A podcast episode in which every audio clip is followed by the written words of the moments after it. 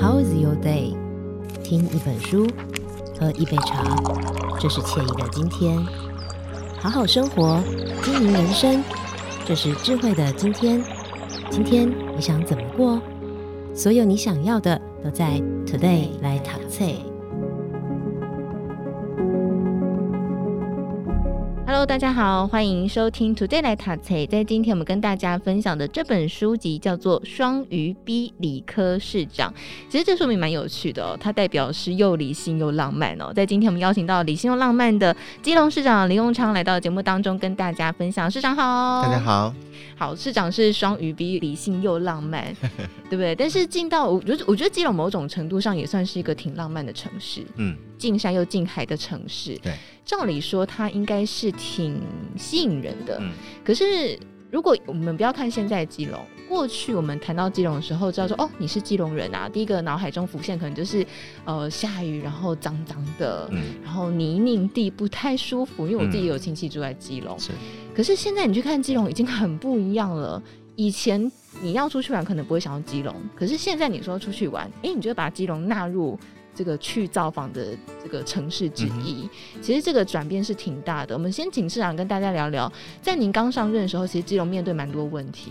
嗯、呃，对啊，因为呃上一集那个主持人在讲说，基隆是曾经是三高的城市。嗯，啊、呃，那是我上任的那一年，三高不是血糖高、血压高啦，血脂高，呃，不是血脂高，是二零一四年的时候，基隆市是全台湾失业率最高。离婚率最高，自杀率最高，对，你很难想象，在大台北都会旁边怎么会这样呢？你你想到这个应该是哈，可能比较偏乡的地方，嗯，对。但那个二零一四年的基隆就是这样，刚好那个那一年我当选基隆市市长，哇！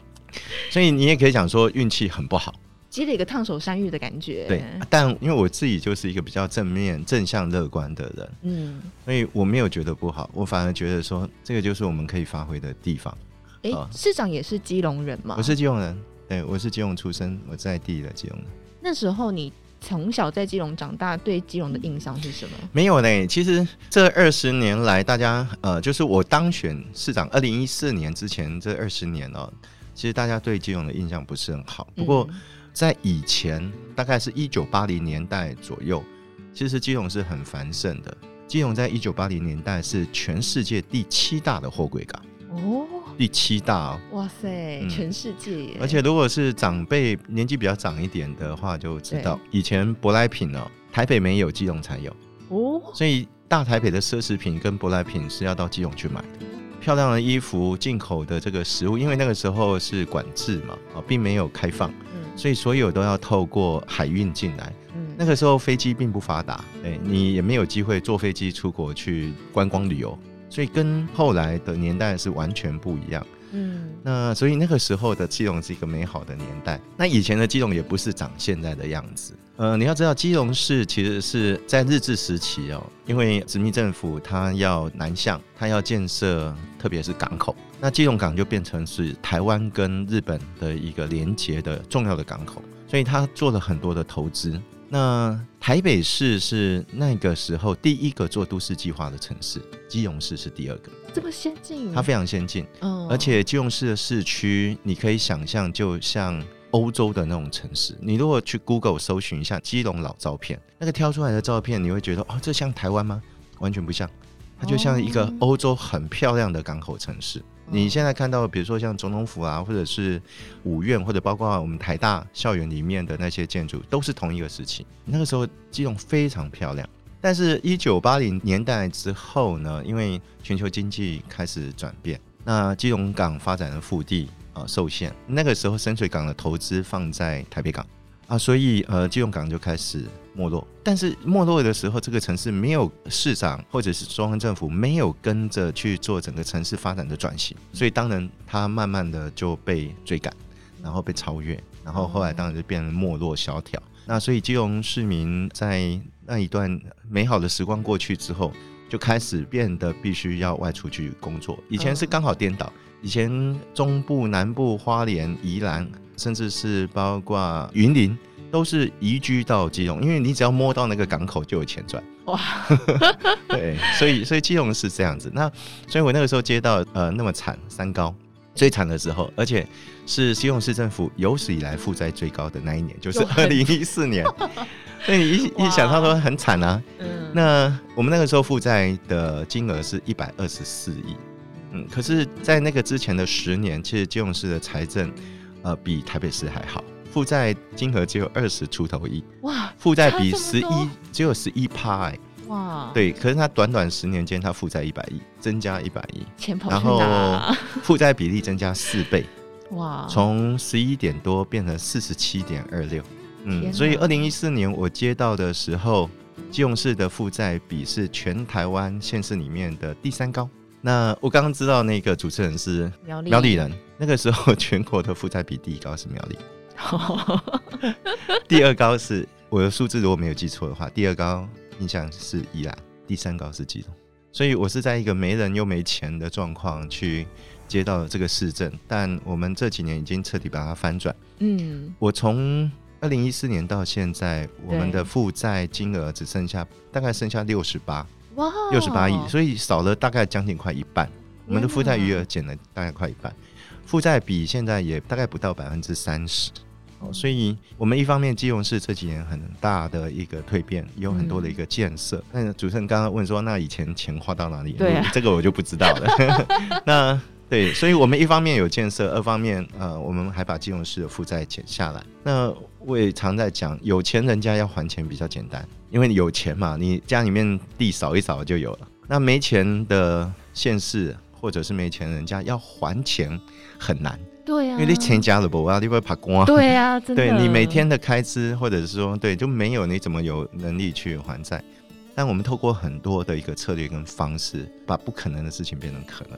所以很多金融市民其实也不知道这个事哦，嗯，还有包括很多大台北都会的市民也不知道，因为他会觉得，哎、欸，你基隆应该跟我们台北一样啊，没有，天差地远。我们那个时候是很惨，真的很意想不到，什么都没有。对啊，嗯、但是我我觉得是这样，就是很多事情都是凡事起头难。我觉得最好奇就是市长一开始。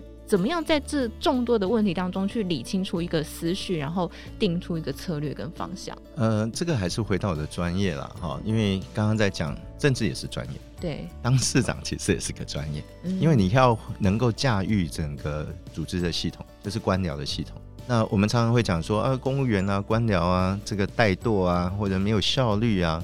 我说实在，其实还是看领导同意。那像我们这种六十年来。都是呃另外一个政党，就是国民党执政啊，在基隆是很难的，也很难的。那你可以想象，这个我接任的时候，我只带了三个局处首长进去，办公室带三个人。嗯，那原本的人还是原本的人呢、啊？嗯，那个机器还是原本的公务员呢、啊？对啊，还是原本原班人马。那为什么在我上任之前是全国吊车尾，我上任之后可以改变？对，其实这个以前人家讲说，呃，没有带不动的兵。我觉得是领导统御，有没有办法有效的领导统御？嗯，那第二个是我刚刚在讲，我们在上任之前就有很清楚的呃市政的目标。嗯，那怎么去改变基隆？有一个很大的关键是我们并不是在基隆找答案。你在基隆这个只有三十八万人口，那我们基隆市的土地的面积是台北市的一半。你在这个地方，你怎么找得出答案？你找不出答案的。嗯，那要哪里找答案呢？要从整个大的区域的发展去找答案。所以我是把基隆，就是我们整个大台北都会地区。后来大家也一直听我在讲，后来慢慢听懂了，就是北北基桃首都生活圈的概念。我们一开始是做了一千万人口的一个大都会的发展的分析。还有一些思考。嗯、那当人参考了北北桃 三个城市，他们之前所做的相关的这些计划，另外还有中央部会的重大的市政计划。嗯，想清楚了之后，再回过头来重新定位基隆这个城市未来应该要在这个大都会里面可以扮演什么角色，然后应该扮演什么角色，能够发挥什么样子的功能。那另外接下来就是我们需要哪些的公共建设的投资。先把这样子上位的一个策略拟定好，所以我提了一个计划，叫做“一个核心，两个翅膀”，还有基隆河谷廊带的发展战略。嗯，那一个核心就是我们后来积极在推动的基隆市港再生标杆计划，也是我们后来叫做“太岁头上动土计划”，因为的土地都不是我们的啦，土地都不是基隆市政府管的哦，嗯，对，都是中央部会、交通部、军方、国防部、铁路局、港公司，但。我们一个小小的基隆市政府，我们去做了一个行政院等级应该做的事情。哇！然后把东北角跟北海岸作为我们基隆市未来发展的两个翅膀。所以后来我在谈大台北或者大基隆的这一个行政区域的整并，或者是说行政区域的合理化的时候，我并不是从政治的角度在想，而是之前早就有了一个发展的整体的一个想象。嗯，然后另外是基隆必须要跟整个大台北都会整合在一起，所以我们测定了一个基隆河谷廊带发展的计划，其中就包括北五堵国际研发新政的这个呃规划，另外就是基隆河谷啊，我们基隆捷运的一个建设。大家可能会好奇的是，以前基隆捷运盖不成，为什么现在中央愿意支持基隆捷运？其实并不是因为我跟这个总统总统比较好，还是我跟柯文哲或者是跟侯市长比较好，而是我那个时候想的其实是刚刚在讲的整个大的区域范围的论述。以前在谈基隆捷运都是在讲说啊，基隆很可怜啊，我们要到台北去上班啊，所以我们要方便啊，干嘛干嘛。可是我在论述的时候不是，基隆捷运是为了去打通大台北都会的任督二脉。哦。对，如果大家比较经常在国际上旅行，或者是说有商业的活动，你会发现现在的全球化的竞争呢、哦，大概都是都会。这个跟我那个时候一九九四年去写论文的时候，我们在做跨国的比较研究，在特别是东亚啊、呃，那个时候的汉城，现在的首尔，嗯，台北、香港、新加坡，你会发现后来都是大概是一千万人口起跳的一个大的都会，一千万到两千、两千五。那在台湾的北部大概就是北北基桃，那如果再加上新竹，这个就是整个大台北啊，或者是包括台湾的经济的命脉。嗯，呃，人口大概一千一百万左右，但是它的 GDP 超过五十五，所以是相当的集中。那基隆怎么样在里面扮演角色？怎么样去完善台北大的都会的首都机能？一定要有一个空港，还要有一个国际的海港。可是你会想说，这个连接是怎么连接法呢？那现在有铁路啊，高速公路就好了。对，错，你不是用那个铁路或者是高速公路，因为都会的一个系统啊、呃，就必须要用大众捷运系统来做串联，这是完全不同的交通规划的一个概念。所以，呃，到现在还有许多人不是很理解说，说哇，一直在讲基隆的通勤，我们其实并不是这样子想，而是回过头，你从台北的角度想，台北需不需要去连接一个国际的港口，其实是有必要的。而这也是台北市最近这二十年其实发展相对停滞的一个问题，就是它被束缚住了，这其实很可惜。那我一直强调说，其实台北不好，全台湾不会好，因为台北是首都，台北资源最多，而且台北最有条件。台北是要有点像那个霸占瓜的霸占桃啦，台北往上拉，其他的城市会才能够跟得上去。所以我们是从这个角度在思考基隆的发展，对，所以并不是在基隆自己那边转圈圈找答案。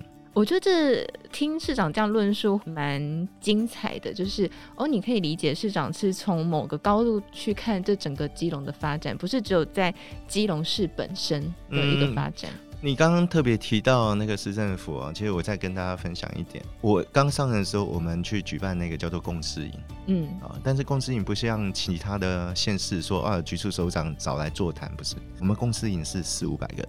四五百个人呢、哦？嗯，我是怎么做的呢？我是把所有市政府科长级以上、区公所科长级以上、派出所所长级以上，包括学校的老师、里长、里干事，全部一起来。那这个可以把大家对未来城市发展的方向整合起来，不需要再做转移。那我讲一个，是我们第一堂课讲什么，你知道吗？讲什么？我们第一堂课那个时候，我是请郝广才 哦，讲故事啊，来讲故事哦。讲什么故事呢？嗯，讲全世界发生了什么事情。你会觉得，嗯，为什么要去讲全世界发生了什么事情？公务员我就每天把我自己眼前的事情、桌上的事情做好就好了吗？我那个时候的想法是，如果我们的公务的同仁没有办法去了解、理解。世界到底发生什么事情？然后世界在改变什么？你怎么能够去期待说我们的政策能够去符合世界的挑战，嗯、能够去回应民众的要求呢？如果只是做自己眼前的事情，他就不会去关心这些事情。哦、嗯，所以我那个时候的想法就是先把同仁的脑洞先打开，听得懂听不懂，听得进去听不进去另外一回事。嗯，但是至少要做这件事。那第二堂课是请林信义。以前的经济部长，后来副院长跟那个国策顾问，嗯，我们的资政，呃，经济的专家来讲经济全球化。呃，我知道那个大家其实第一次嘛，在那个下面其实是在有点碎碎碎碎念，对 对。这个市长新的市长打高空，这个经济全球化关我们基隆市什么屁事？嗯，没有。你真的要让大家知道，说世界的经济的格局到底是什么样？台湾的经济的格局在世界的格局里面到底是怎么样？台湾经济未来的发展的趋势是什么样？你不让公务员知道这些事情，他怎么会愿意去支持或者去帮忙？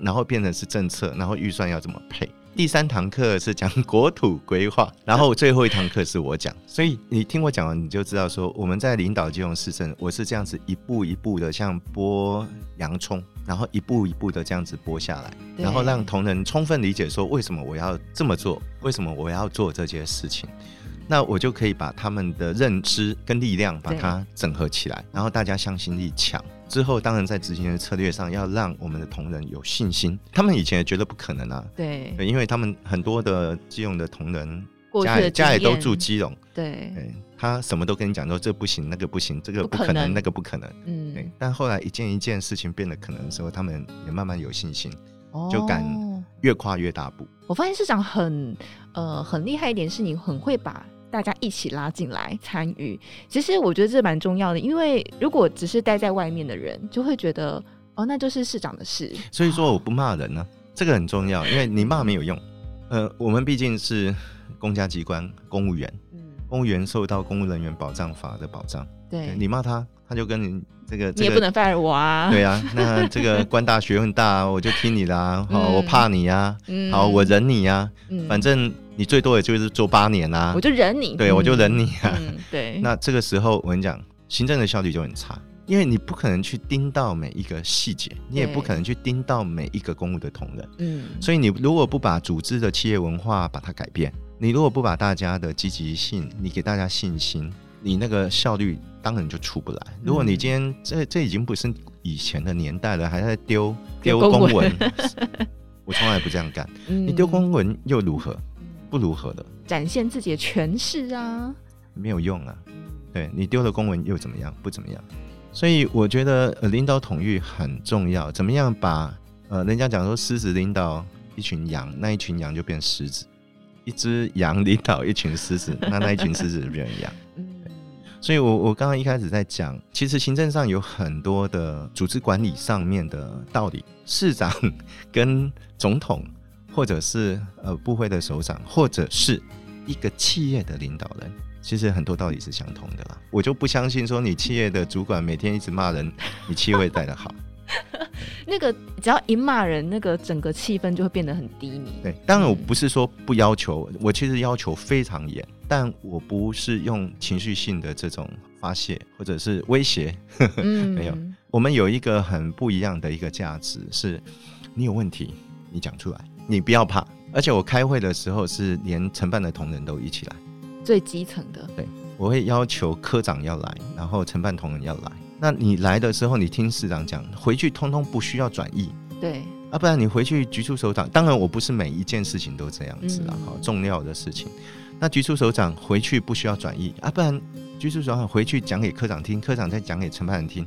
我跟你讲，都打折。那所以，我们透过这样子有效的领导，我们把那个力量整合起来。那虽然这几年我们说实在同仁很辛苦啦，真的很拼。我们连除夕夜之前一天，我们都还在还在事务所里面拼呢。对，我看到照片，想说哇，这群人太疯狂了。对啊，那那你说同仁辛不辛苦？辛苦。但后来大家都愿意做，为什么愿意做？因为他们也是基隆人。他们愿意看到自己的城市变得好。啊，以前出去的时候，人家讲说啊，你是基隆人，都这样对。啊，现在不是啊，现在都嗯，我突然发现基隆人变好多。我发现市长刚刚在分享很多很多故事的时候，其实是非常理性的。但是我有讲到了，哎，基隆人对自己的市政、对自己的家乡感觉不一样了，好像情绪有一点波动。嗯，很多人就问我说，哎，你当市长这？